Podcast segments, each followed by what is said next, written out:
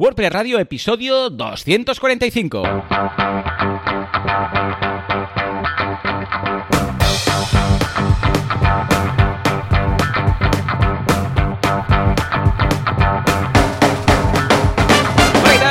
Todos y bienvenidos a WordPress Radio, el programa, el podcast en el que hablamos de este fantástico CMS llamado WordPress. ¿Qué hacemos con él? ¿Cómo podemos ganarnos la vida con él? ¿Cómo montar nuestras paginitas web y nuestros e-commerce y nuestras cositas? ¿Quién hace esto? Javier Casares, fundador de Internet y el que coloca las IPs cada día a las 4 de la mañana. Y lo podéis encontrar en casares.org, Javier Casares, Casares Javier, da igual, buscad que seguro que tiene el dominio porque él los pone.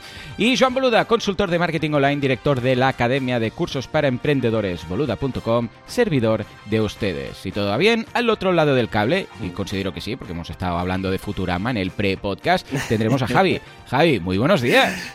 Good news, everyone. Good news, everyone. Qué ilusión. No sabía que había una nueva temporada de Futurama planteada para el año que viene. A mi hijo mediano, a Paul, le, le, voy a alegrar el día hoy porque es que es súper mega fan. Qué guay, ¿no? No tiene nada que contar. Madre mía. yo soy muy, muy, muy fan de Futurama, que seguramente para mí es una de las mejores series de animación que, que ha habido, me la he visto. Me pasa como un poco como regreso al futuro, que es de las cosas que, más veces, que más veces me he visto en la vida. Y vas descubriendo cosillas, ¿eh? Vas descubriendo, cada vez que la ves, ves algo nuevo. Dices, sí, sí, sí, porque claro, como ya te sabes un poco. Y aún así me acuerdo, o sea, claro, tío, es, son muchas temporadas. Mm. A ver, no solo Simpson ni South Park, pero, mm, pero bueno, siempre es eso, también lo vas viendo con ese punto de vista un poco diferente, como ya conoces los personajes y lo que les va a pasar y tal, pues claro, siempre vas, vas un poco vas un poco por otro lado, pero sí, sí, la verdad es que, bueno, mira, buenas noticias. En general, esta semana ha sido una semana entretenida de buenas noticias, al menos por, por mi lado, porque mm, eh, hemos tenido cierto mm. contacto para, con cosas del WP Autotranslate. ¡Oh, qué bien! Sí, eh, ya explicar, a ver, todavía está todo muy, muy, muy en, ropa interior, todo, lo que hemos estado hablando, pero hemos tenido cierto acercamiento y, va, y seguramente nos va a ayudar a, hacer que saquemos varias versiones nuevas ah, qué guay, qué guay, en las próximas semanas y demás. Eh, había una, una de las cosas que nos pedían muchísimo y que mm. No, no, era fácil de hacer.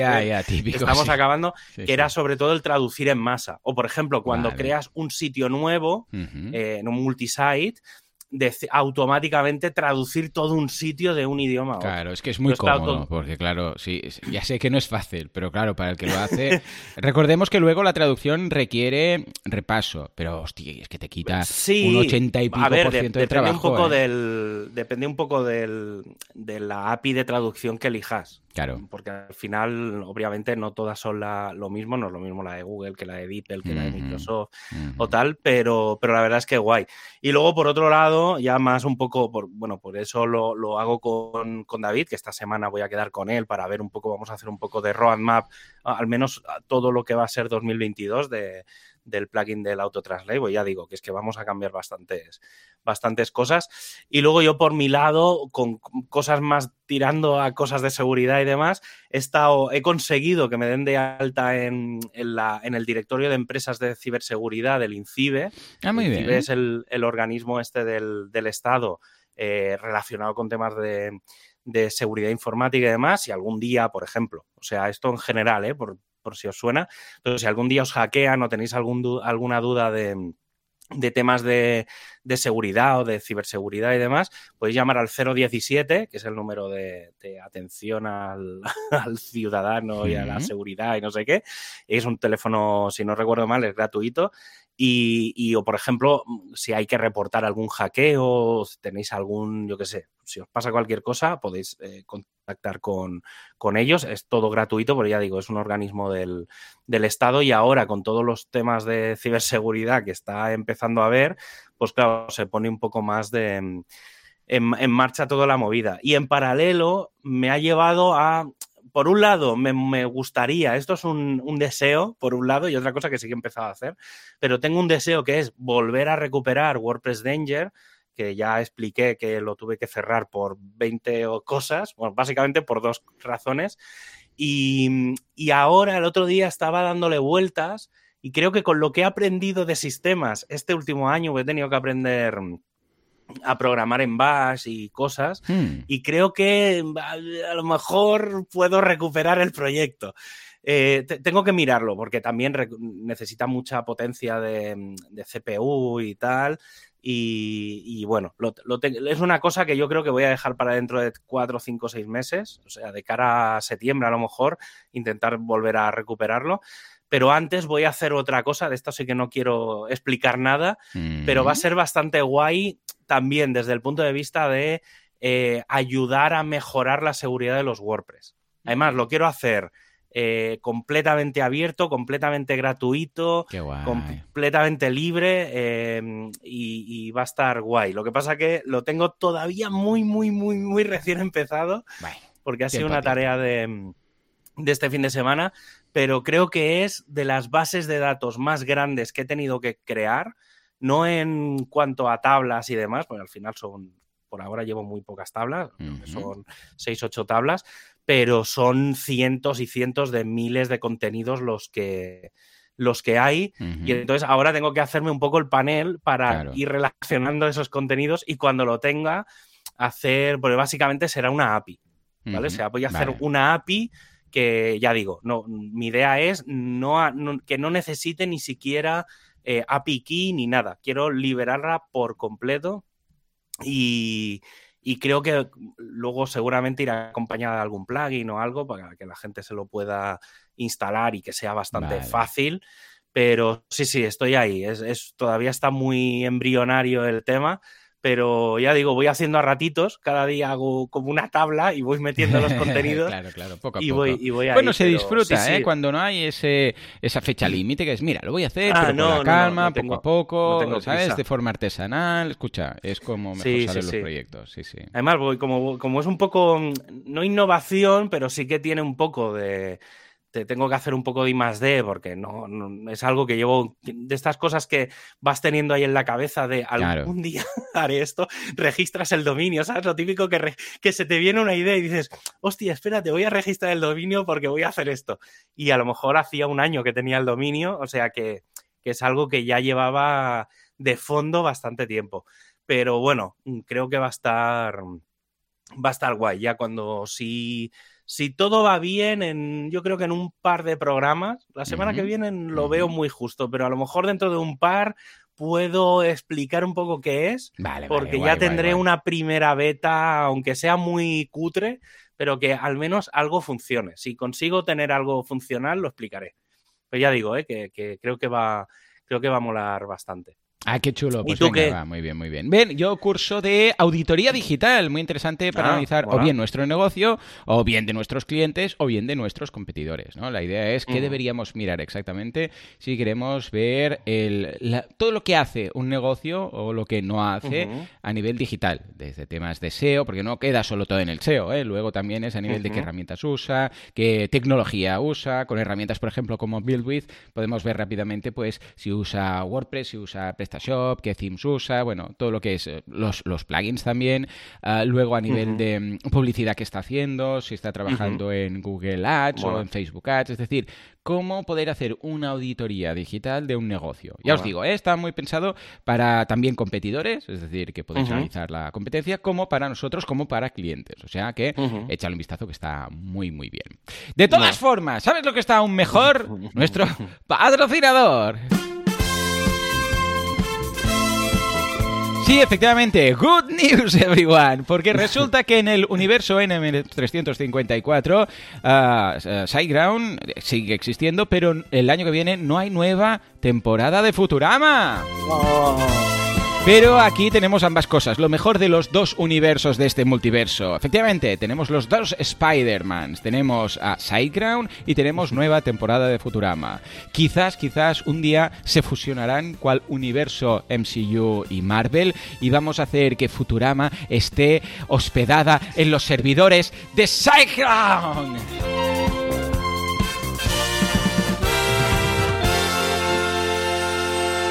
Bueno, te digo algo, ¿eh? No me extrañaría que Disney, porque esto dices que estará en Disney, seguramente, uh utilice en parte también, porque estas infraestructuras tan brutales en muchas ocasiones utilizan también infraestructuras de, otros, no es la suya propia a veces. Resulta, el otro día leía que Amazon usa Google, parte de Google, Google parte de Amazon. Bueno, o sea, que es una, una locura, ¿no? Hombre, es que Con lo que igual sí que acaba en Google y por lo tanto en los servidores de SiteGround, ¿no? Sí, es que al final depender solo de ti mismo es un poco arriesgado, ¿vale? Porque esto suele pasar. Hay, hay muchas empresas de hosting que su web no está en sus propios servidores. es bastante curioso. ¿Verdad? Entonces, claro, si cae algo, la web sigue funcionando y el correo y tal. Mm. Es bastante, bastante divertido. Pero bueno, si eres de los que desarrollan su hosting, eh, seguramente una. Hablo si eres desarrollador, ¿eh? Em, seguramente una de las cosas habituales que te pasa es que luego tienes que pasarle eh, la web que has hecho, se la tienes que pasar al cliente. Entonces, claro, tienes que migrar, tienes, ¿sabes? Es un poco rollo. Pues ahora en SiteGround puedes transferir de tu cuenta a la cuenta del cliente. Y entonces así dices, mira, este dominio o este, este, este conjunto de cositas eh, no lo, ya no lo quiero yo, se lo voy a pasar a esta otra cuenta que es del cliente y ¡pum! automáticamente. Entonces ya no tienes ni que cambiar lo típico de puedes trabajar directamente sobre el dominio. Puedes incluso configurarle los correos o el típico correo de, pruebas, el info arroba que configuras al principio, pues se lo dejas, lo dejas todo ahí y cuando acabas se lo das al cliente y ya no necesitas acceder a, a su cuenta. Eh, pero no solo eso, también puedes hacer que tu equipo tenga acceso a la configuración de uno de los sitios en los que estás trabajando, ¿vale? Y así, pues no tienes que andar pues dando usuarios, contraseñas y tal, sino que cada uno entra con su, con su cuenta. Y eh, sin duda, uno de los sistemas que más mola también es el sistema de marca blanca, porque permitirá que puedas dar un panel a los clientes con tu marca y tu logo y así haces un poco de branding, así un poco lo que estabas diciendo tú de la auditoría digital, pues, pues, un poco en la línea, así mira, tienes una cosita, una cosita más a, a darle a los clientes. Efectivamente, lo tenéis todo en siteground.es. Prestualidad, preso. ¿Qué pasa con Gutenberg y con el Full Site Editing? También todo.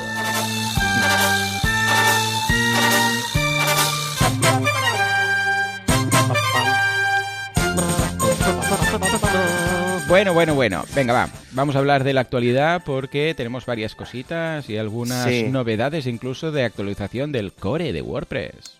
Sí, la semana pasada, justo, no sé si fue el miércoles por la noche aquí, de un poco de madrugada y con alevosía, salió una versión que no estaba, yo al menos no la tenía controlada, no estaba prevista, bueno, estaba, a ver, estaba prevista porque sabíamos que iba a salir la 592, pero no estaba prevista al menos eh, en el calendario que saliera eh, esa noche, porque ya digo, fue cuando, cuando me levanté empecé a recibir mails de, hay versión nueva y cosas.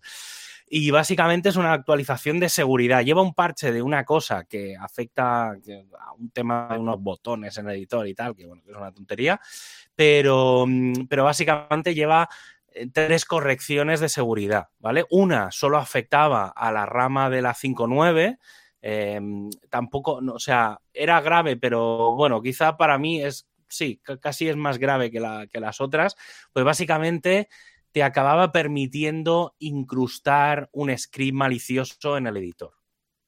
¿Vale? Que esto es bastante habitual a veces verlo, que es por defecto no se puede meter JavaScript en, en el, ni en Gutenberg ni en el editor clásico. Eh, y básicamente lo que te permitía era, mm, era incluir eso, pues un script malicioso. Y luego una que sí que afecta a todas las versiones de WordPress desde la 3.7 a la 5.9. Em, que permitía, eso, es un poco raro, ¿eh? no, no ha habido proof of concept de, esta, se sabe que se puede llegar a hacer, pero no, no ha habido ninguna prueba, eh, que era básicamente que te daban con una especie de enlace y acababas pudiendo loguearte y entrar dentro del WordPress y tal, ¿vale? Un poco, es un poco complicada esta, pero bueno, sobre todo la otra sí que era bastante mm, más grave porque obviamente afectaba a un par de cosas nuevas del, editor y obviamente pues había que, que limpiarlo, ¿vale? Es simplemente que había unas, el orden en el que se limpiaban determinadas determinadas, determinados textos, ¿vale? Que se guardaban en la base de datos y demás, se, se, ejecutaban de una forma un poco diferente. Es decir, primero se hacía la función de seguridad, luego guardabas eh, una cosa como cifrada, luego se descifraba y entonces, claro, al descifrarla y volverla a cifrar, no se volvía a hacer la comprobación de seguridad. Y ahí podían acabar inyectando algo y tal. ya digo, es ¿eh? un poco complicado todo, pero bueno, está bien que, que vayan saliendo este tipo de correcciones. Muchas de estas, de estas correcciones han sido revisadas por el propio equipo de seguridad de WordPress y ha habido otra que sí que era un, un ticket que se había abierto desde, desde fuera. Lo que sí que ya sabemos también para WordPress 6 es que se están preparando los, los book scraps eh, mm. para hacer la, ¿vale? los rascados para ver si sale, si sale un poco de roña. Em, y se han planteado de aquí al lanzamiento, más que para el lanzamiento, casi para la primera, entre la primera y la segunda RC, eh, ya se han planteado dos sesiones o dos días a la semana eh, y serán como tres sesiones cada uno de esos días, o sea que estamos hablando de muchas, muchas eh, veces, pero bueno, básicamente cada, cada semana, los martes y los jueves, se hará revisión Mm, de, tickets pendientes de cosas de, de WordPress, ¿vale? Entonces, eh, bueno, ya comenté que el, si no me recuerdo mal, el 5 de abril habrá una, mm, bueno, se hacía históricamente el Go No Go, ¿vale? Que estas dos tres últimas versiones se ha hecho, que simplemente era, se hacía un repaso, pero era bastante como muy interno. Se hacía un repaso de todas las funcionalidades, se revisaban todas las cosas nuevas que se supone que, que tenía que llevar o que tiene que llevar WordPress y entonces se hacía como un eh, esto sí, esto está muy verde, pues esto se deja para la siguiente. Y esta vez se va a hacer de forma pública, va a haber como una va a ser como una especie de meetup, ¿vale? Mm. Por llamarlo de alguna forma, es que es un poco extraño lo que quieren hacer, pero básicamente es una especie de pre-meetup de lo que va a salir, eh, se irá explicando parece ser por cada uno de los desarrolladores de los grandes digamos, el responsable de cada equipo para explicar qué es lo que se va a hacer. Y eh, se, hará también el Go No Go. Pero bueno, parece que va a ser más un Go de todo y que simplemente va a ser una presentación de las, de las novedades. Esto va a ser muy útil, sobre todo porque como la gente no se empana de lo que viene, eh, va a estar bastante bien. Digo, la, cuando hablo de la gente me refiero a desarrolladores, otros equipos, es decir, un poco la, la propia comunidad WordPress eh, y sobre todo porque va a servir para que nadie se olvide de nada antes del lanzamiento en lo que a documentación se refiere. ¿Vale? Entonces va a dar mucho, va, a significar casi dos meses de preparación de todo lo que va a salir. ¿Vale? Entonces creo que va a estar bastante entretenido este, este tema. Y luego un poco también en la línea de, preparar documentación y demás, el, equipo de documentación eh, va a reorganizar todo el Hell Hub. ¿Vale? El Hell Hub es todas las páginas, digamos, de soporte que hay. Son principalmente las de inglés, aunque seguramente esto acabará tocando al resto de, contenidos que haya traducido en el resto de idiomas. Y básicamente es, se van a, mm, se van a organizar los contenidos de ayuda en cuatro grandes temas. Uno es el sobre WordPress, un poco pues explicando qué, es WordPress, qué requisitos tiene y demás. Va a haber las guías técnicas, ¿vale? Pues más cómo desarrollar, eh, cómo configurar y demás. Las guías de soporte, pues que van a ser más para el usuario final. Y la parte de personalización, que ahí pues vendrá un poco pues toda la parte de colores, temas, eh, pues plugins, un poco muy desde el punto de vista de usuario. El Hell Hub Luego está el DevHub, que es el, mm. toda la sección de ayuda de desarrolladores, que eso es otro mundo. Esta, digamos, está, está mm, enfocada al usuario final. ¿vale? Al que va a utilizar WordPress, no tanto a los desarrolladores, aunque hay una parte de guías técnicas, ¿vale? Que no es tanto para desarrollar un plugin, aunque va un poco eh, explicando cosas un poco técnicas de, de WordPress ya digo, está bien, por esto viene del Google Summer of Code del 2020, eh, que se hizo como un análisis eh, financiado por, por Google sobre cómo estaba la documentación de WordPress. Y ahora parece que empiezan a salir, bueno, la gente que estaba en aquel equipo pues lo, tuvo que cambiar y demás, y entonces ha estado ahí como un poco parado el, tema. Luego, por otro lado, temas de comunidad. Em, eh, hace ya un par de semanas o tres hablamos del, un poco del WordPress Dama que se montó con el tema de em, de, la diversidad dentro de la WordCamp Europe y ah, demás. Eh, sí, sí. sí, sí, sí, y, tanto que sí. Eh, bueno, pues se han añadido eh, o se han querido o se está queriendo incluir dos conceptos más de diversidad desde el punto de vista, sobre todo, bueno, tanto de meetups como de WordCamps. Sí que mm. yo creo que empezó planteándose más como un tema de WordCamps eh, y ahora explicaré un par de detalles muy concretos, que esto la gente que ha estado organizando eventos pues lo, entenderá más. Em, y es añadir los conceptos de diversidad a edad y a diversidad financiera, que le han llamado, ¿vale? Digamos, diversidad de edad y diversidad financiera. La de edad creo que es bastante, es bastante obvia. Sí que voy a, voy a explicar un par de cosas que... la, media de edad, en, al menos en España, ¿eh? de las meetups, está rondando los 40 años. ¿Vale? Es decir, tú y yo somos un poco el target. Ahora seguramente ya ha subido, ¿eh? Porque estos datos son de hace un par de años. Pero, mm, pero sí que es verdad que, digamos, nosotros somos como el, target perfecto de lo que es la mitad, ¿vale? Gente más del, o de tema muy marketing o muy técnico, de hombre, blanco, em, eh, de unos 40, 45, ¿vale? Un poco ese, es, ese es el perfil, digamos, de la persona base de las meetups en España.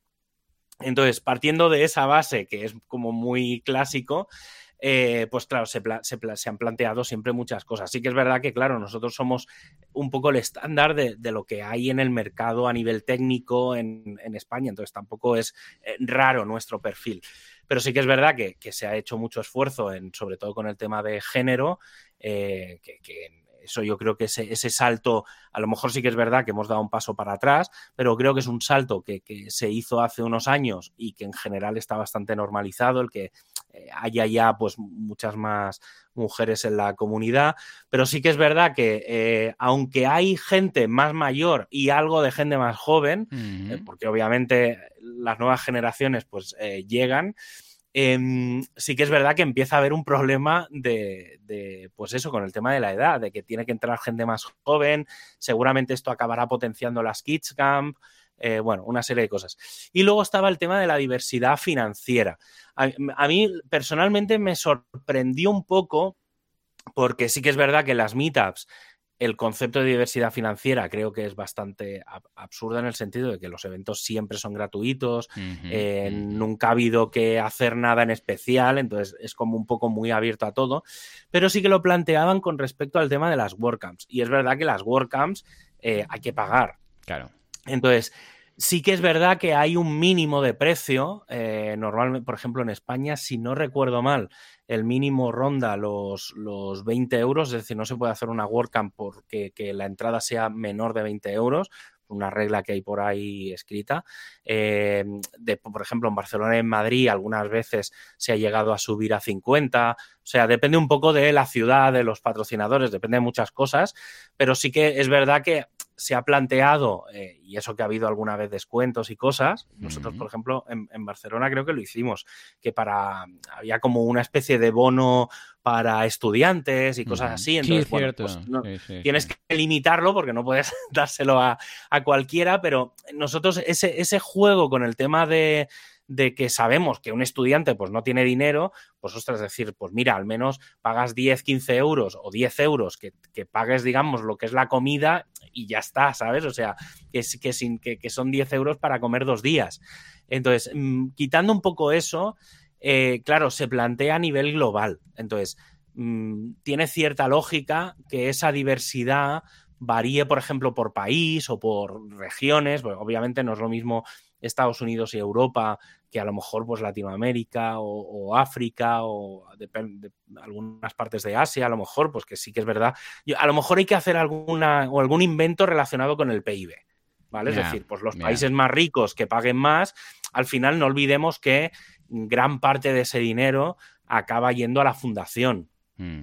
a la fundación WordPress. Entonces, creo que tiene cierto sentido que los países más ricos, pues eh, de media, eh, hablo, luego pues con esto, pues que a lo mejor se hagan unos bonos, eh, pues yo qué sé, bono tercera edad, bono Sí. estudiante Mm. y que la gente pues tenga como un poco como pasa con el metro, ¿no? Que tengas Sí. como la, la- tarjeta joven y la tarjeta de los jubilados De y pagues, rosa, tengas un descuento, sí.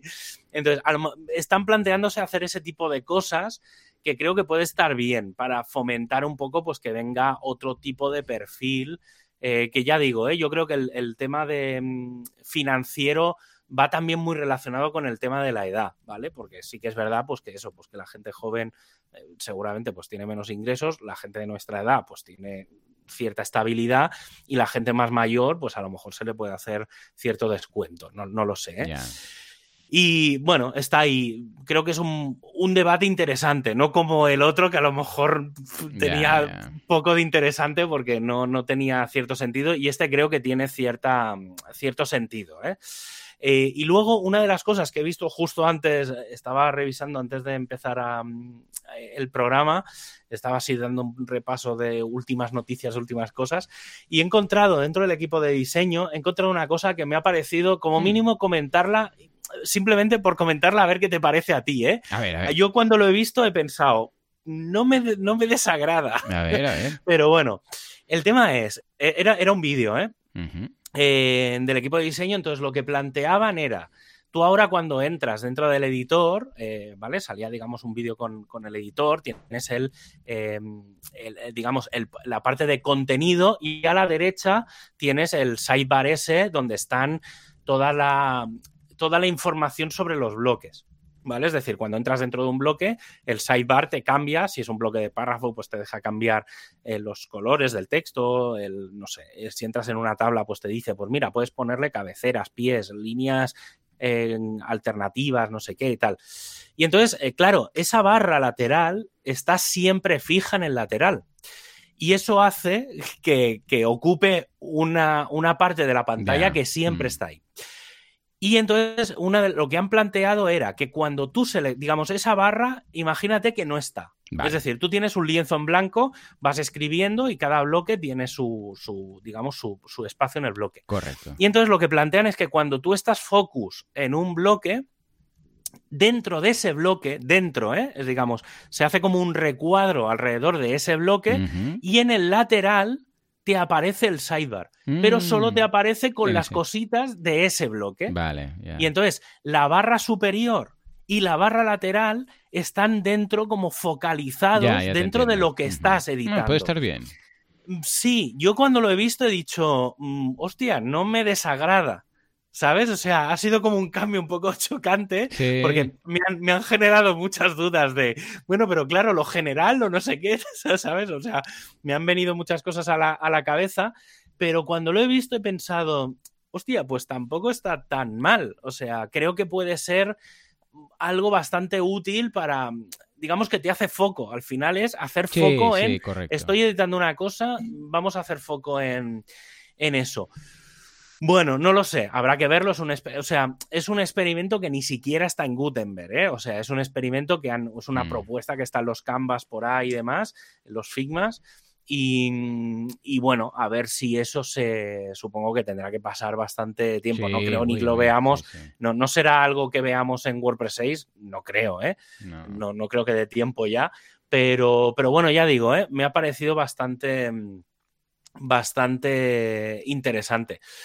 No lo sé. Bueno, a ver, mira, más cositas del editor que no, que no son las, las normales. O sea, este, ¿ves? Este tipo de experimentos sí que, sí que me sí que me atrae y me, y me Sí, mola. sí, sí. Seguramente si no acaba en el core, pues acabará en un plugin, porque es, es curiosa. Puede ser, trabajar sí. Mm. sí, sí, puede estar guay. Y nada, y tenemos un par de... ¿Sí? ¿Adquisiciones? Venga, nos Sí, Venga, adquisiciones, fusio- fu- fusiones, absorciones y todo lo que se deje. ¿Quién pilla qué? Sí, pues mira, ahí básicamente hay dos. Hace un par de semanas o tres o cuatro comenté que la gente de, mm, de WP Experts eh, se había quedado con otro plugin. Correcto. no, recuerdo qué, también, que tenía mucho que ver con el tema de seguridad. Creo que era algo de un login, no sé qué. Pues se han quedado con el plugin Password Protected, que tiene más de 300.000 instalaciones. Anda. Por lo que, mm, sí, sí, o sea, es un plugin bastante, bastante conocido. Y, bueno, está bien. Mm, básicamente lo que he entendido es que lo van a mantener. Supongo que em, lo, bueno, comentaron, estuvieron hablando con el desarrollador y tal.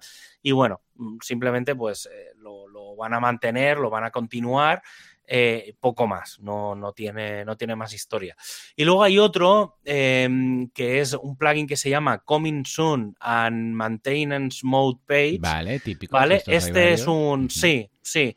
Este se lo ha quedado WP Concern y es un plugin que es gratuito, está en el repo y claro, yo cuando lo vi también dije, pues qué sentido tiene, porque decía, no, lo vamos a mantener gratuito, le vamos a meter más funcionalidades, más no sé qué, tal. Y dije, ah, vale. Mm. Y entonces dije, ¿dónde, ¿dónde está la trampa?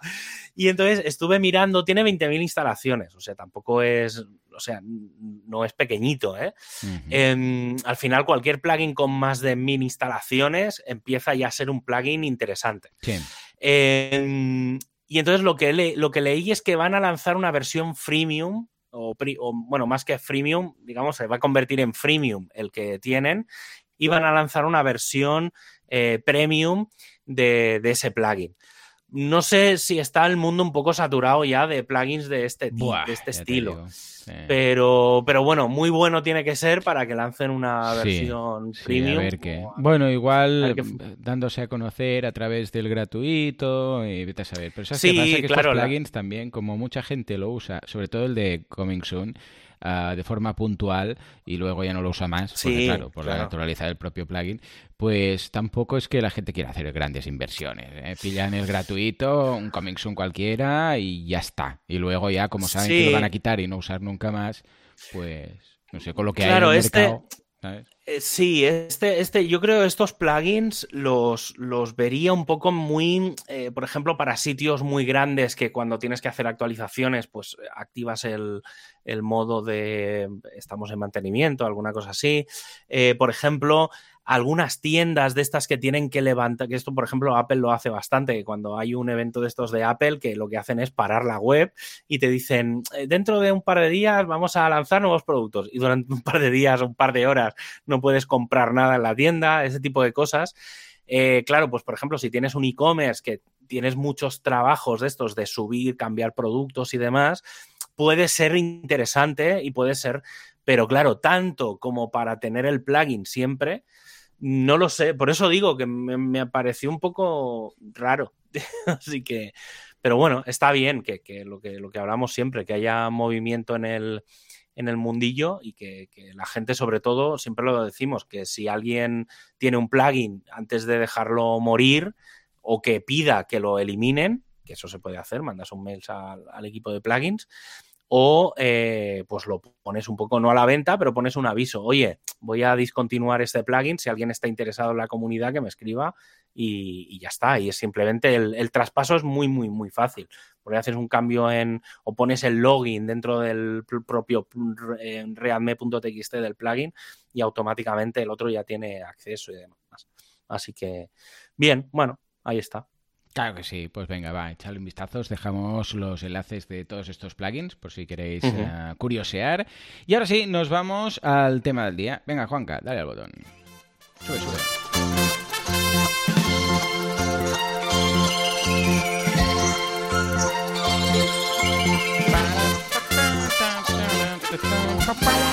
Bueno, bueno, bueno. Vamos a hablar de eh, Planet Plugin o Plugin Planet. Eh, el otro día comentábamos de alguno de estos. Bueno, tiene muchos. Es una gente eh, que, bueno, que, hemos seguido. Bueno, supongo que Javi tú también, pero que yo hace muchísimo que sigo Jeff Star con su Perishable Press. ya lo descubrí en. Bueno, a la que empecé, en, quise empezar a hacer cosas con WordPress un poco raras, HT Access y todas estas historias, siempre acababa en algún artículo suyo, ¿no? Y el caso es que ha montado esto de Plugin Planet, que es una web donde tiene algunos plugins gratuitos, los que vamos a comentar algún ahora, y luego también algunos eh, premium, ¿vale? Eh, pero que está muy bien. Eh, tú creo que hace poco hablabas de, no sé si era BBQ. Sí, el BBQ como cortafuegos y tal, y dije, vamos a recuperar los plugins de este señor y vamos a comentar algunos que en muchas ocasiones se habla de plugin, oh, sí, el plugin de SEO, sí, el plugin de seguridad, de no sé qué, tal y cual, y estos que hacen cosas muy específicas, muy concretas y muy bien hechas, porque además, cuando sabes que el desarrollador que está detrás lo conoces y está y publica sobre WordPress y, bueno, y sigue su blog desde hace igual 15 años, pues claro, es como una garantía. Entonces vamos a destacar cuatro, luego también os diré algunos más que tienen, así, pero hay como grandes cuatro que son, tiene la versión gratuita en el repo, que en muchas ocasiones es más que generosa, como comentabas tú el otro día, y luego una versión premium por si quieres acabar de ver cuatro cosas, como el caso de BBQ, ¿no? Vamos a empezar por el primero, el de BBQ, el de Block Bat queries, que sería como, para, entendernos, una especie de cortafuego. Os dejamos el enlace en las notas del programa, del repo y luego también del gratuito. Este plugin lo que hace es lo que, bueno, lo comentaba el otro día Javi, ¿no? Pero eh, evita, por ejemplo, pues inyecciones SQL, eh, intentar ejecutar, subir archivos ejecutables, ¿eh? si, hay algún archivo que se, que se llega a subir de alguna forma por lo que sea, yo sé, un formulario de Gravity Forms que por lo que sea te ha permitido subir un archivo PHP, etcétera, claro, todo esto lo puede liar mucho, ¿no? Ataques de, a, nivel de directorios, ataques transversales de directorios, intentar subir en comentarios que en principio WordPress ya lo hace, ¿no? Pero imaginemos que tenemos un plugin que no hace un que no es pues no hace una revisión y escape de los y, limpia los los textos que sube un formulario. Entonces, claro, ahí se podría llegar a colar JavaScript, se podría llegar a colocar HTML, eh, se podría llegar a colocar PHP, cosas raras, ¿vale? También ah, ejecución remota de PHP, ah, también contra, contra bots, también contra uh, referers sospechosos. O sea, en ese sentido está muy bien y el gratuito te ofrece todo esto, pero sin el panel de estadísticas, ¿no? Javi, tú ya hace un tiempo que lo tienes. ¿Qué tal has visto? ¿Ha valido la pena pagar por el non plus ultra ultra? A ver, depende depende un poco de lo que necesites. Claro, yo eh, un poco soy el perfil, claro, para mí es una herramienta de trabajo, no es un simple plugin de, firewall. Eh, ya sabéis que yo soy muy anti, o sea, no anti plugins de seguridad, pero, pero que siempre he preferido tener unas capas por encima.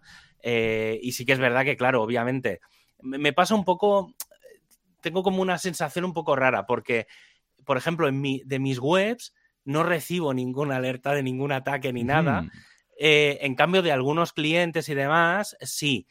Claro, obviamente yo mi máquina, la mía personal, como no suelo tener configuraciones muy complejas en mis WordPress, tengo algún WooCommerce y tal, pero son siempre es el plugin de WooCommerce y un par de plugins más, pues el de, el de cobrar y el de no sé qué. Vale. ¿Sabes? O sea, tengo como muy poca cosa, entonces, ¿qué pasa?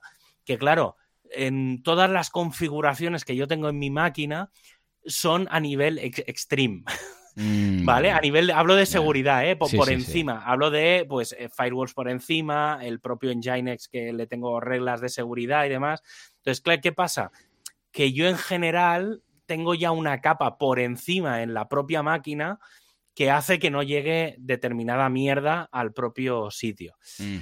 Pero claro, con otros clientes que a lo mejor no están, no les configure yo las máquinas, o por ejemplo tienen algún panel de estos de control, pues que claro, no es tan sencillo configurar los firewalls ahí. Eh, ahí sí que he notado que me llegan más alertas. Ya. ¿Vale? Pero bueno, te digo más. Eh, hubo un cliente que el otro día eh, me dijo, es que claro, dice, me están llegando las estadísticas y en una semana y media se han, se han enviado 25.000 mails. O te, han llegado 25.000 mails de avisos de, mm, de, pues eso, de alertas de cosas de los firewalls y tal. Digo, sí, sí, digo, sí tengo la bandeja de entrada saturada. Entonces, personalmente, la, para, el, para el mundo en general, eh, vivir en la inopia también es bastante guay. Entonces, el plugin gratuito, creo que el plugin gratuito es muy interesante, ¿vale? Si realmente tenéis problemas o consideráis que podéis ser un poco un target dentro del mundillo de los hackers o tal, sí que puede ser interesante pillarse el, el premium. Pero el gratuito, ya digo, ¿eh? no, es lo que tú decías, no tiene ningún panel de control ni nada y está guay porque hace lo mismo, ¿eh? O sea, no, no es que tenga, la única cosa es que en el Pro puedes ponerle pues reglas, puedes ponerle una serie de cosas extras que te puedes configurar. Por ejemplo, pues oye, no, mira, esta, este rango de IPs privados me lo dejas abierto, ese tipo de cosas que alguien normal como yo no le hace falta. Entonces, eh, ya digo, ha sido, creo que ha sido un gran descubrimiento este plugin. Ya lo, tenía clichado, ¿eh?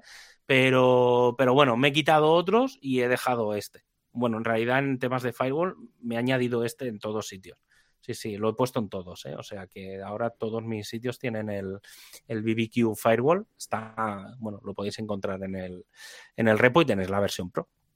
Efectivamente, sí señor. Pues venga, echale un vistazo, ahí, te lo, ahí lo dejamos. Y ahora el, mm. siguiente se llama Banhammer.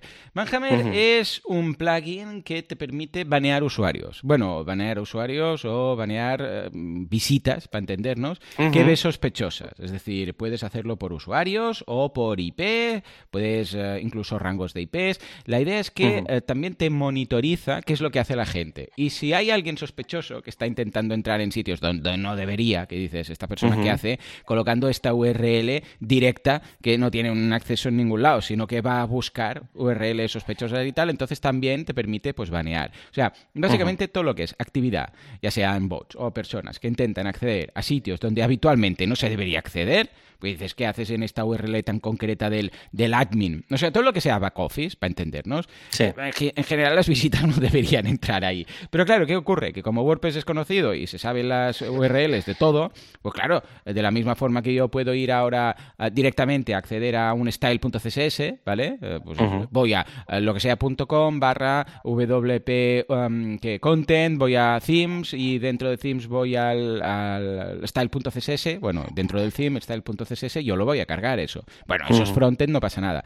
Pero si empezamos a ver gente que empieza a cargar cosas raras del, del back office, del panel de control, es que está intentando hacer algo. Entonces, pues también lo monitoriza y si establecemos reglas, se les puede banear. Se les puede banear el usuario también, la IP, rangos de IPs. Entonces, esto también es práctico por si vemos, yo qué sé, visitas sospechosas que dices, no, no, yo qué sé, si vienen de Rusia, también podemos hacerlo, ¿eh? ¿eh? Si alguien se conecta desde Rusia, fuera. ¿Vale? ¿Por qué? Porque no tengo clientes rusos y mi web está en español y escucha, mm, vale, igual hay un día un español en Rusia y no le doy acceso, pues se siente, y hablaré con él, porque luego también tiene un listado de excepciones. Entonces puedes decir, bueno, pues todo Rusia prohibido menos esta IP, o China menos esta IP, también lo podríamos hacer, ¿vale? También hay algunos extras, pero básicamente aquí la gracia es, ya os digo, monitorizar y ah, de forma activa o de forma pasiva, es decir, te lo hacen ellos o lo hacemos nosotros, banear ciertos, ciertos usuarios IPs o rangos de IPs. Entonces, este tipo de plugin, Javi, ¿cómo lo ves? ¿Crees que es interesante, que es necesario? Evidentemente, siempre podemos tirar de HT Access para banear cosas, pero para el usuario intermedio. Hmm. Sí, a ver, para mí es muy complementario al, al Block Bad Queries. Eh, y la verdad es que es, a ver, yo, por ejemplo, este no lo uso. Eh, por un lado, porque no es compatible con WordPress Multisite. Y claro, ya eso sí que a mí me rompe un poco algunos esquemas. pero bueno, tampoco es que sea muy grave, porque, a ver, yo históricamente. Para mí, sobre todo, es muy interesante para, para no tener que cambiar la URL del WP admin o del WP login. ¿Vale? Que hay gente que cambia las URLs por, pensando un poco por temas de seguridad. Em, esto está bien. A ver, es bueno saber si te están atacando. Ya. ¿Vale? Porque. Porque a veces, no, cambio la URL y ya está, ya estoy protegido. Y no es tan así. O sea, cambiar la URL y luego saber qué es lo que pasa, no es tan. Entonces, eh, también es un plugin muy ligero, sobre todo está muy bien por eso, porque es muy ligero. Eh, es compatible desde hace muchas versiones, o sea, en ese sentido está muy guay.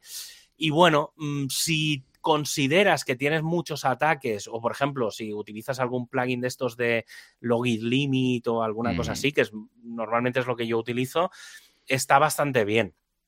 Eh, la versión Pro sobre todo, yo creo que si, si, tienes muchos accesos, es decir, si por ejemplo tienes una tienda eh, que, digamos, le das a los usuarios eh, acceso al, a cierta parte del panel de administración, aunque no sea en el backend, pero en el frontal. Si, si tiene que loguearse la gente, pues eso, eh, por ejemplo, en, lo que sería un boluda.com, en, en un e-commerce, en cualquier sitio un poco, ahí sí que tiene mucho sentido.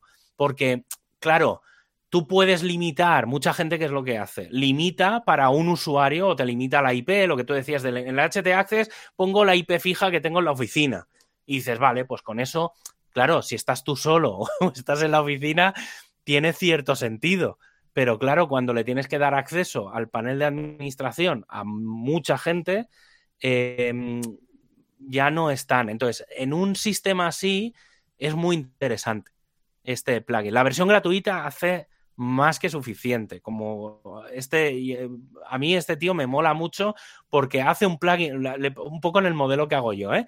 que es que la versión gratis hace más que suficiente y la versión pro es para gente rara como tú y yo, ¿sabes? O para gente que realmente tiene unas necesidades que están en ese 20% concreto, pero para el 80% de la población es más que suficiente este. Yo este es uno de los que tengo ahí pendiente de probar.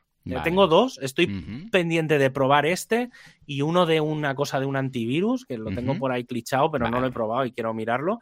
Y tengo esos dos de a ver si encuentro un rato para hacer experimentos y decido si lo pongo en todos sitios o, no. Pero sí, sí, este es de los que tengo ahí en la lista de colas de, Ojo, y especialmente porque conozco a Jeff Starr, que es el que lo sé. Bueno, conozco, o sea, lo sigo, ¿vale? Y, sé que es muy purista en temas de rendimiento. O sea, que no es de, bueno, plugin, necesito esto, plugin, plugin, sino que él, si lo puede hacer con HT Access, pues lo hace, etcétera. o sea, y es muy exhaustivo. No es, bueno, hago esto, no, es, lo miro, reviso si efectivamente ha afectado o no, no, no es de instalar por instalar, ¿vale? Y luego tiene uno muy interesante, muy divertido, que se llama Black Hole for Bad Bots, o sea, agujero, negro para bots eh, malos o para maliciosos, ¿no?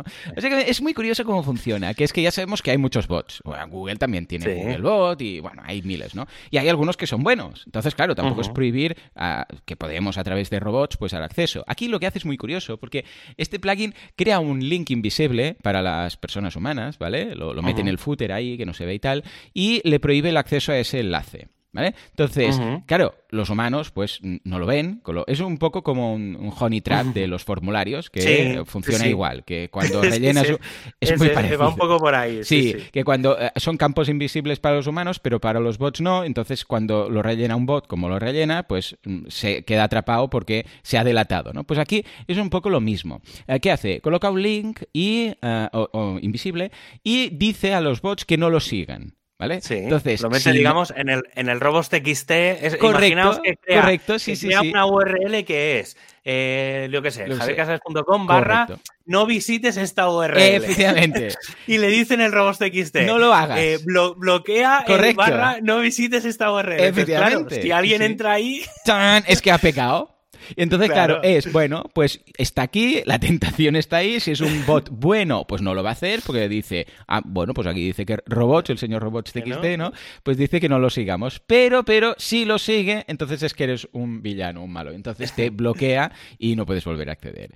A ver, hmm. es interesante, a la par que peligroso un poco, porque yo me pregunto, ¿y si por alguna casualidad, yo qué sé, por lo que sea, porque incluso Google, bueno, el robots lo sigue bastante, los, los no mm, follows ya es más sospechoso, ¿no? Ahí sí que lo sigue, pero ¿y si por lo que sea hay algún bot que se cuela un falso positivo? A saber tú. En todo caso, es interesante. Tiene whitelist, tiene whitelist, ¿eh? También, claro, Google Boots y demás. Eh, piensa que los, grandes buscadores tienen, suelen tener una lista en algún sitio donde está la o, tiene un sistema para, para, poder validar la resolución, la resolución inversa. Entonces, que tú, digamos, ves que es de Google Boot, coges esa IP, la resuelves y la vuelves a resolver y entonces te vuelve a devolver el mismo user agent, por así decirlo. ¿eh? me he ido muy, muy rápido, ¿eh?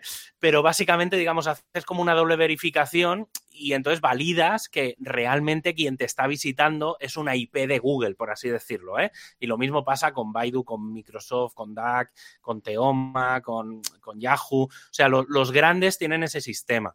Entonces, está bien porque obviamente no vas a bloquear a, Microsoft o a Google o a Yahoo o a los, a los más así conocidos. Pero bueno, está, está bien, ¿eh? O sea, esto sobre todo la, gente que tenga limitación de ancho de banda, es muy interesante porque analizas y vas bloqueando a los buscadores que, te están consumiendo un montón de ancho de banda y que no te aportan nada. Obviamente, pues Google que Efectivamente, sí, Pero sí, sí.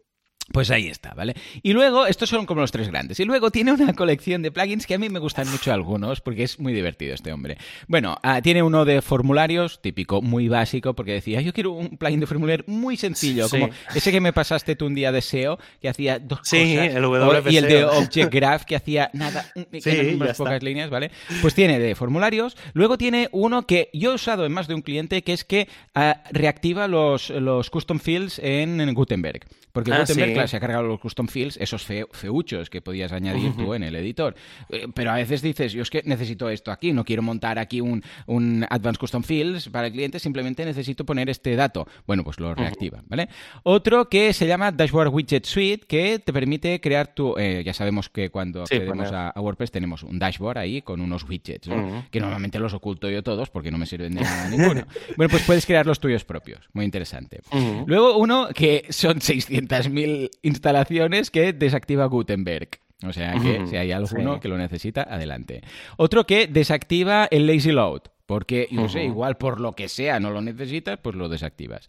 Otro que desactiva los media, los tamaños de media, que cuando subes una, una, foto, WordPress te hace una masacre, pues pilla tu foto y la convierte en, bueno, en no sé cuántos tamaños, medidas, em, en formato cuadrado, en diapositiva, en no sé qué, en, apaisado, en, bueno, en panorama, bueno, todo, ¿vale? Por cierto, un, un truco, no sé, por si la gente no lo sabe. a cero, ¿no? ¿Todo? Sí, lo pones, pones el, el, alto, el alto y el el ancho una de las dos a cero y automáticamente ese tamaño ya no, ya no se mm, genera. Es una pasada. es una pasada sí, ya está, está, Aunque luego siempre hay algún plugin o theme que te hace ocho versiones más de tus imágenes. Sí, eso ya, eso, bueno, ahí no entremos. Sí, mejor no. Eh, más cosas. Ah, desactivar la opción relativamente nueva de imágenes responsive también, que, incorpora em, WordPress. Desactivar la REST API, que a veces dices es que no lo necesito. Sino Bueno, como veis es de, desactivar muchas cosas. Sí.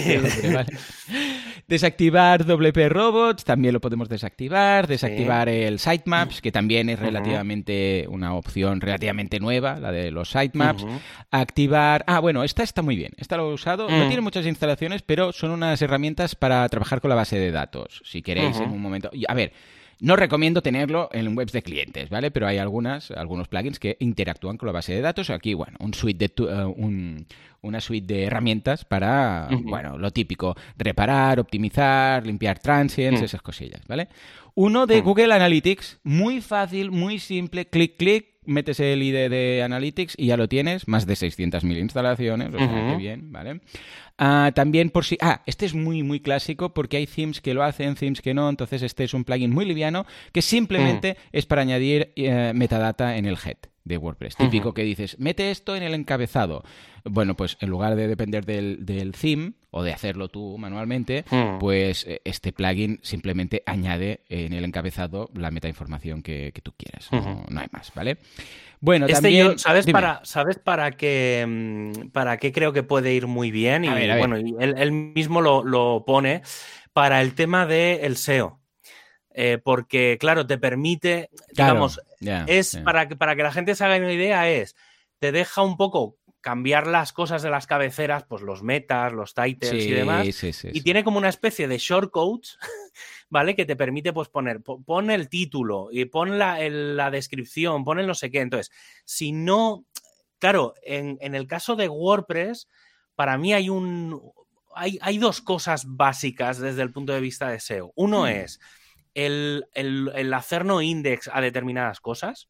¿vale? Yo, por ejemplo, tengo mi plugin de no indexeo, eh, que lo que hace es, es muy a lo bestia, es no indexes ninguna página, no indexes ninguna paginación, pero es en plan a saco, ¿es? O, todo es blanco-negro, ¿eh? El, el plugin mío, pero bueno, ya con eso, yo, por ejemplo, ya hago muchas cosas, porque mm. todo lo que son paginaciones, eh, en los archivos estos de año, mes, día, no sé qué, todo eso yo, por ejemplo, le tengo puesto el no index.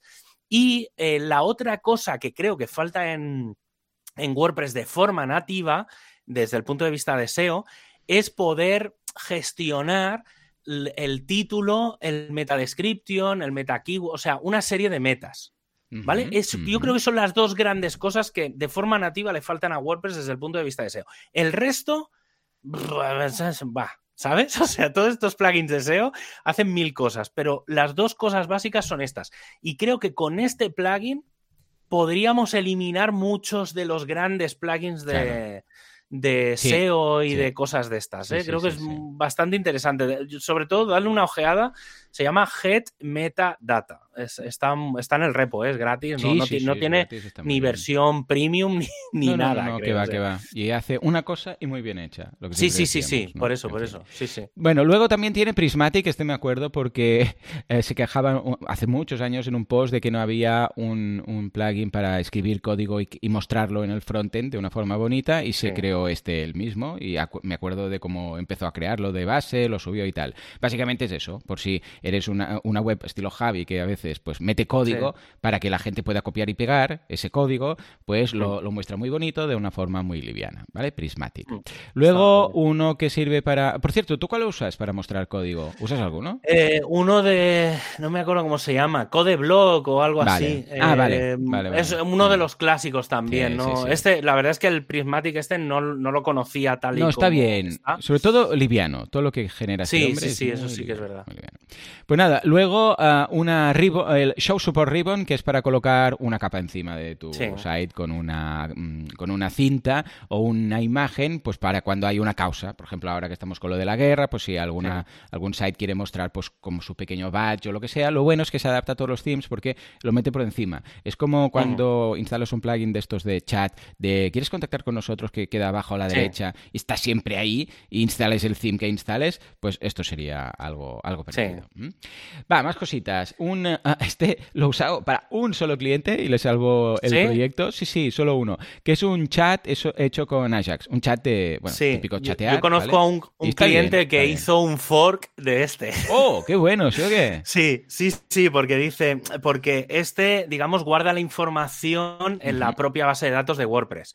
Y, y claro, para una cosa un poco pequeñita está bien, ¿vale? Por ejemplo, eso, pues un tema de atención al cliente o alguna cosa así, en modo que no tengas mucho mucho tráfico, está bien. El tema es que estos, em, eh, claro. tienen como, hacen como eventos y entonces empieza la gente a chatear y tal. Y claro, el tema de guardar en la propia base de datos de WordPress se quedaba corto en el sentido de que había mucho movimiento. Y entonces lo que hicieron fue un fork para guardarlo en Firebase o alguna cosa de ah, Y entonces, básicamente cambiaron eso. Pero sí, sí, lo, lo, mantienen y tal. Y sí, está, bueno, está ahí, está guay. Sí, sí, para, ya, ya os digo, para soluciones concretas va, ideal. Luego, Simple Block Stats, que es una mini estadística de, bueno, de visitas y de, bueno, como un mini analytics. Yo no aconsejo este tipo de cosas hacerlo, a no ser que sepamos dónde nos estamos metiendo, ¿vale? Ah, porque lo que dice Javi, porque claro, todo queda todo guardado en la base de datos. Entonces, claro, cada visita que hace cuatro páginas son cuatro líneas. Mm, o sea, hasta qué punto, ¿eh? Vale, vale la pena. Luego tiene uno muy interesante que se llama Simple Custom Content, que no es para añadir, bueno, sí, añade un, un, uh, custom post type, pero no es para crear custom post types, que también de mm. estos hay muchos, sino que lo que te hace es que te crea un custom post type con unos, tú lo ves como si crearas posts, normal, tú dices, venga, nuevo, tienes el listado, modificar, borrar, pero que luego los puedes mostrar donde quieras dentro de los hooks de WordPress. Es decir, que hmm. le echa un vistazo a los hooks y, por ejemplo, hay eh, mostrar esto, o sea, tú creas el contenido y pones o sea, un CTA, ¿vale? Y luego dices, esto lo quiero antes del loop, después del loop, después del sidebar, antes del sidebar. Pero claro, solo los hooks de WordPress del core. Pues hmm. claro, luego los themes pues tienen los suyos. Pero en este caso, los que interpreta dentro del core de WordPress, pues lo puedes colocar donde quieras. Entonces simplemente hmm. hay un desplegable y dices, esto lo quiero, ¿cuándo? Y le dices el hook de WordPress que WordPress colocará en su, en su sitio. Claro, esto muchos themes lo hacen, estilo pues GeneratePress, Astra y todos estos. ¿Por qué? Porque esos themes añaden mil cosas, eh, o sea, mil hooks. Entonces tienes una selección más granular de dónde mostrarlo. Pero aquí pues puedes decirle en el loop, por ejemplo, antes del loop, después del loop, todo lo que es el core de WordPress, que va a tener seguro un theme, pues ahí lo podrías, lo podrías colocar. O sea que en ese sentido, muy bien. Luego, uh, uno de, esta, uh, así como hablábamos de estadísticas de, del site, de estadísticas del feed, para saber, a ver, los feeds. Eso es muy, muy interesante. Sí, para, para, podcasters también. Como ¿eh? FeedBurner. Sí, sí, sí, sí. Precisamente por eso te iba a decir, porque creo que es bastante, bastante interesante. Sí, es una alternativa a FeedBurner, correcto. Sí sí, sí Bueno, cuando se cargaron Google Reader de turno, pues la gente se tuvo, que, se tuvo que buscar las, la vida, ¿no? Luego, mm. Theme Switcha. De estos hay unos cuantos, pero yo normalmente utilizo eso. Este, básicamente, ya os digo, ¿eh? porque conozco al autor y sé que no me la va a liar, que sirve para que el administrador pueda cambiar de, eh, pueda cambiar de theme. Antes esto era más necesario. Ahora con el personalizador reconozco que ha cambiado mucho, ¿vale? Pero cuando querías cambiar de theme, eh, o hacías un staging o te la jugabas mucho, o hacías los cambios, yo qué sé, por la, la madrugada cuando no había muchas visitas. Uh, entonces, claro, estos themes, ahí digo, estos plugins van muy bien. ¿Por qué? Porque te permite decirle, mira, cuando sea un admin, el que esté conectado, muestra este theme. Y cuando no sea un admin o no se esté conectado, este otro, ¿vale? ¿Por qué se hace esto tan raro que a largo plazo daría problemas? Para probar un theme nuevo, que dices, ay, voy a pasarme este theme. Lo miro, lo instalo con la calma, veo que funciona. Un poco lo que ahora te semi permite el personalizador y cuando veo que está todo ok, que funciona, que no tenemos problema, entonces ya lo, activo para todo el mundo y quito este plugin, ¿no? Yo me acuerdo ¿eh? de haber usado estos, en, sobre todo mm, a las primeras versiones de WordPress. No sé si es tu caso. No, yo en general, bueno, ahora, claro, es que es lo que tú dices, con todo el tema del personalizador y demás, ahora tiene muy poco sentido. Ya. Yo en general como, como desarrollo mucho para mí más que para otros y siempre uso el mismo tema, no, no soy muy de, de tener que probar este tipo de cambios y demás. Pero bueno, está, obviamente está bien, o sea, y si no es eso. Claro, yo es que al final soy más de montarme un entorno de staging, hacer pruebas, 20.000 cosas, tal. Intento no tocar mucho en, en producción, al menos cuando no es para mí. ¿eh? Cuando es para mí me da un poco igual si se rompen las cosas, ya, me, ya es mi culpa, yo me lo guiso, yo me lo como. Efectivamente, sí, sí, sí.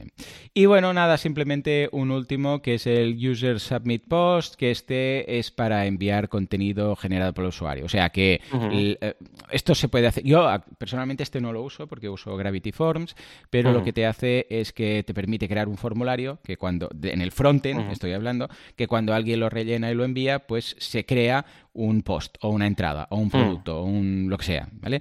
Ah, evidentemente podemos elegir que quede en draft, que quede en borrador para luego nosotros revisarlo y publicar. Esto sería lo equivalente a crear un colaborador ¿eh? un, rol de colaborador. Lo que pasa es que, claro, al colaborador le tienes que dar acceso al backend. Entonces, en general, dar acceso al backend de WordPress no es ni muy intuitivo. Bueno, a ver, a no ser que sea otra persona de tu equipo. Hombre, ahora, no, y ahora, ahora sí que es verdad que mucha gente utiliza WordPress y lo conoce y tal. sí, pero tampoco es que sea muy bonito como para, yo que sé, una revista. Imagínate una revista que acepta colaboradores y entonces para escribir eh, artículos. Bueno, darles acceso al backend tampoco es que sea muy, muy bonito, ¿no? no sé. Bueno, en todo caso, esto pone un formulario bonito en el frontend que es, con todos los campos, ¿eh? Imagen destacada, no sé qué, pero en el frontend. No sé si. No sé, pues quizás sí, que ahora cada vez hay más gente ¿eh? que utiliza WordPress y se, se vería, pero igualmente lo de perfil ahí que sobra, herramientas. no sé, hay cosas que sobran, ¿no? Quizás. Sí. Bueno, a ver, eh, es lo que tú dices, al final, además, tiene bastantes instalaciones. sí, sí, sí, sí, Entonces, al final depende un poco de, de, eso, de lo, que, de lo que tengas, de lo que utilices, de lo que necesites. Y seguramente la mayor parte de los, de los plugins estos que tiene aquí son porque en algún momento él los ha necesitado. Entonces, si están hechos y si si tú los has hecho porque los has necesitado, es muy probable que haya alguien que también esté en la misma situación que tú. Pues tiene cierto sentido que, eso esté, precisamente por lo que tú dices. ¿Para qué le quiero dar? A lo mejor porque va a colaborar una única vez. Entonces, ¿para qué quieres darle un usuario al para que entre al panel, no sé qué? pues tío, lo publicas desde fuera y ya está, me lo mandas y yo ya, ya haré como lo que vea conveniente. Correcto, Pero la sí, sí. o lo que sea. Sí, sí, efectivamente. Bueno, en todo caso, todos estos plugins no es que tengamos que usarlos, tenemos que saber que existen, porque luego seguramente un día vendrá un cliente y o para un proyecto nuestro y diremos, ostras, mira, esto ahora me iría bien. Y muchos son de estos que no tienen locking. ¿eh? Sí, no, no, esto es, lo pones, lo quitas. Incluso hay uno que ya lo ponía. Este lo activas una vez y luego lo desactivas. Sí, cierto, claro. sí, lo he visto por ahí. pues nada, yo creo que está bien tenerlo en cuenta porque siempre hay algún momento en el que necesitamos y luego siempre lo de, bueno, ¿y ahora cuál uso? Porque hay muchos. Y ya os digo, cuando hay este nombre, Jeff Star, ya os digo, mm, es que tiene casi casi que un poco de sello garantizado porque sabéis que es alguien de la comunidad. No es alguien que le han pedido, ¿eh? WordPress qué es? Ah, vale, es esto que va con PHP, vale, ya os hago no sé qué. Eh, no, sino que es alguien que sabe lo que se hace, ¿vale? No a lo mm. Homer Simpson tocando botones. ¿eh? Ahí quedaría esto. En fin, espero que sean de, utilidad. Javi, no sé si mm. quieres añadir algo o vamos ya cerrando la paradita. Pues venga, vamos. Cerramos ya por hoy. Claro que sí. Señores, como siempre, muchísimas gracias por todo, por vuestras valoraciones de 5 estrellas en iTunes, por vuestros me gusta y comentarios en iBox y por estar ahí al otro lado a hacernos compañía. Por cierto, en Spotify también se pueden poner 5 estrellitas. Si vais y las ponéis, nos haréis la mar de felices. Nos escuchamos dentro de una semana, dentro de siete días, con más WordPress y más radio. Hasta entonces, adiós.